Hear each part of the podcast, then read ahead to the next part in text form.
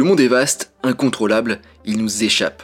C'est excitant pour certains et effrayant pour d'autres. Et aujourd'hui, on va le miniaturiser ce monde. On va le transformer en un vaste terrain de jeu. Je dirais même un vaste terrain de jouer. Dans ce podcast, on va apprendre à appliquer un effet maquette à nos photos. Allez, en avant, Guingamp. Alors avant de commencer, je vous rappelle que vous pouvez retrouver l'article complet sur photomaniac.fr c'est intéressant surtout pour la partie euh, post-traitement parce que là en audio forcément ça va être difficile ou je sais pas si je vais le faire pour la partie post-traitement. Et aussi sur mon site vous pouvez retrouver ma formation gratuite sur les bases de la photographie. Je vous invite à vous y inscrire si c'est pas déjà fait. Alors la miniaturisation photographique est un genre qui consiste à prendre une photo d'une scène du monde réel et à la convertir en une scène miniature. On peut réaliser cet effet de deux façons. Première façon avec un objectif à bascule et décentrement. Deuxième façon avec le post-traitement, donc un logiciel en post-traitement. Je vais donc aborder ces deux méthodes, mais avant ça, analysons quel type de photo fonctionne pour appliquer l'effet de maquette. Alors là, je vais vous donner juste quelques critères ou euh, bonnes pratiques pour prendre votre photo pour après la transformer en maquette. La photo doit être prise en plongée, donc depuis le dessus, mais pas non plus d'un point de vue totalement aérien parfaitement parallèle au sol, mais quelque chose entre les deux. cette vue vous permettra d'appliquer facilement cet effet de profondeur de champ, parce qu'en fait il va y avoir du flou un petit peu devant, un petit peu derrière, si on est parfaitement du dessus c'est pas possible. Ensuite c'est mieux que la scène soit simple, et pas complexe avec plein d'éléments.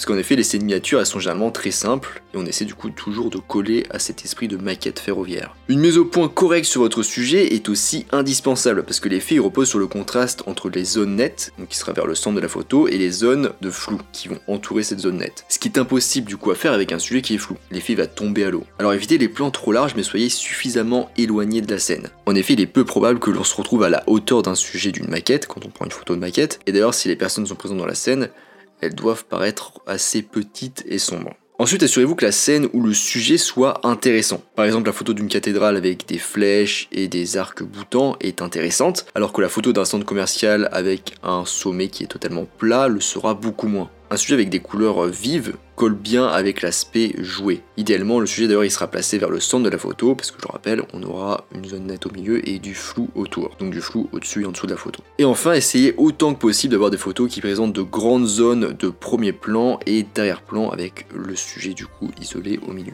Donc là en podcast c'est pas possible, mais sur l'article et sur la vidéo je montre deux exemples de photos qui sont de bonnes candidates pour appliquer l'effet maquette. Ça vous donne comme ça une idée de l'angle de prise de vue, ça reprend un petit peu tous les critères qu'on vient de voir. Et maintenant je vais parler de comment réaliser un effet maquette avec un objectif à bascule et décentrement. Alors déjà c'est quoi cette chose? C'est un objectif qui est très spécial et surtout très coûteux. Par exemple l'objectif TS-E 24 mm f3.5 II de chez Canon est un objectif à bascule et décentrement. Son prix 2000 euros. En vérité, c'est le même prix que les autres objectifs euh, de la série L, donc c'est pas spécialement plus cher qu'un objectif pro, mais ça reste une somme assez conséquente quand même. Alors, ces objectifs, ils permettent de basculer et décentrer l'objectif par rapport au boîtier, comme son nom l'indique. Alors toutefois, ce type d'objectif ne permet qu'un léger basculement et décentrement par rapport à ce qu'on pouvait faire historiquement, j'en parle d'ailleurs dans l'article. Et vu le prix, c'est pas un choix à prendre à la légère. Mais si vous n'avez pas de limite financière, ce matériel va beaucoup vous amuser. Alors les objectifs à bascule et décentrement, ils ont deux molettes. Ils ont une molette qui contrôle la bascule de l'objectif,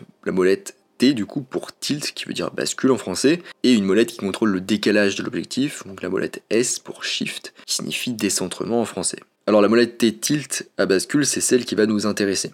Elle permet de réaliser une inclinaison qui modifie le plan focal, donc qui est la zone la plus nette d'une photo, en inclinant l'objectif par rapport au capteur. Dans ce cas-là, le plan focal n'est plus parallèle au capteur du boîtier, mais incliné du coup. Et d'ailleurs, ce système, il offre aussi la possibilité de faire rentrer dans le plan focal deux éléments situés à des distances différentes dans une scène, ce qui n'est pas possible habituellement avec un plan focal parfaitement parallèle au boîtier. L'inclinaison, il vous permet aussi et surtout de créer une profondeur de champ très faible avec beaucoup de flou. Il permet aussi l'inverse d'ailleurs d'augmenter cette profondeur de champ pour avoir une meilleure netteté visuelle au global. Et c'est cette fonction dont on se sert pour créer nos scènes miniatures. C'est le rétrécissement de la profondeur de champ qui va créer une zone floue au-dessus et en dessous de la photo et qui va créer du coup cet effet de maquette. Donc pour produire cet effet, il faudra simplement se positionner en hauteur, installer son appareil photo sur un trépied et basculer la molette T et déclencher. On a aussi du coup une deuxième molette S-Shift pour le décalage ou le décentrement qui permet de décaler l'objectif, mais ce n'est pas ce qui nous intéresse ici pour l'effet miniature, mais pour les plus curieux, j'en parle dans mon article que je vous laisse aller voir sur photomaniac.fr. Alors ensuite, réaliser un effet de maquette en post-traitement. Alors il n'est pas nécessaire d'avoir forcément Adobe Photoshop et Adobe Lightroom,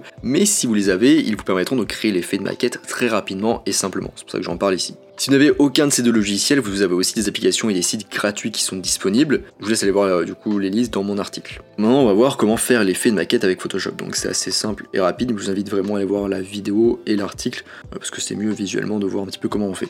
Alors déjà, vous allez ouvrir la photo dans Photoshop. Ensuite, vous allez dupliquer le calque avec CTRL plus J sur Windows ou commande plus J sur Mac. Et c'est à ce calque dupliqué qu'on va appliquer l'effet.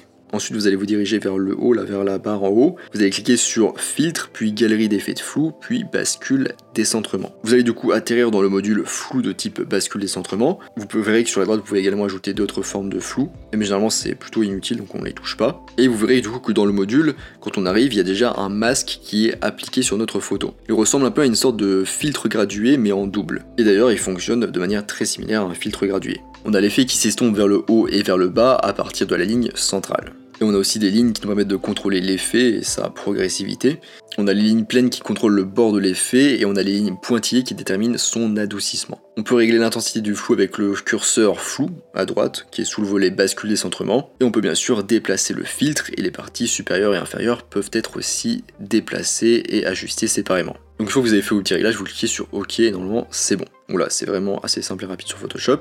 Alors petite remarque, pour obtenir un effet plus joué, vous pouvez toujours augmenter la saturation, parce qu'en effet dans les scènes miniatures en général les couleurs sont assez vives et saturées. Et vous pouvez aussi ajouter un filtre gradué en bas un peu plus sombre pour assombrir légèrement ça peut améliorer l'effet. On passe à comment faire l'effet dans Adobe Lightroom. Vous allez sélectionner l'outil filtre gradué avec le raccourci M, ou, au clic de souris comme vous le souhaitez. Vous allez appliquer le filtre du coup sur le bas ou le haut de la photo, vous allez appuyer sur la touche haut pour voir visuellement en fait ça va s'afficher euh, d'une couleur là où le filtre s'applique. Donc mettez-le dans le bon sens. Il faut que la zone colorée soit vers le bas de la photo du coup, si vous le mettez en bas, ou vers le haut si vous mettez le filtre vers le haut. Vous allez double-cliquer sur Effet pour remettre tous les réglages du filtre à zéro. Vous allez déplacer le curseur netteté sur la gauche et éventuellement aussi un peu la clarté sur la gauche. Vous appuyez sur la touche haute de nouveau pour enlever le masque et voir l'effet s'appliquer, pour voir si c'est plus ou moins ce que vous souhaitez. Vous faites vos ajustements en fonction, là vous le dépassez, vous augmentez ou pas la netteté ou la clarté. Ensuite vous faites clic droit puis vous cliquez sur dupliquer et vous allez retourner ce second filtre dupliqué et le placer du coup vers le haut ou vers le bas en fonction d'où vous avez placé votre premier filtre.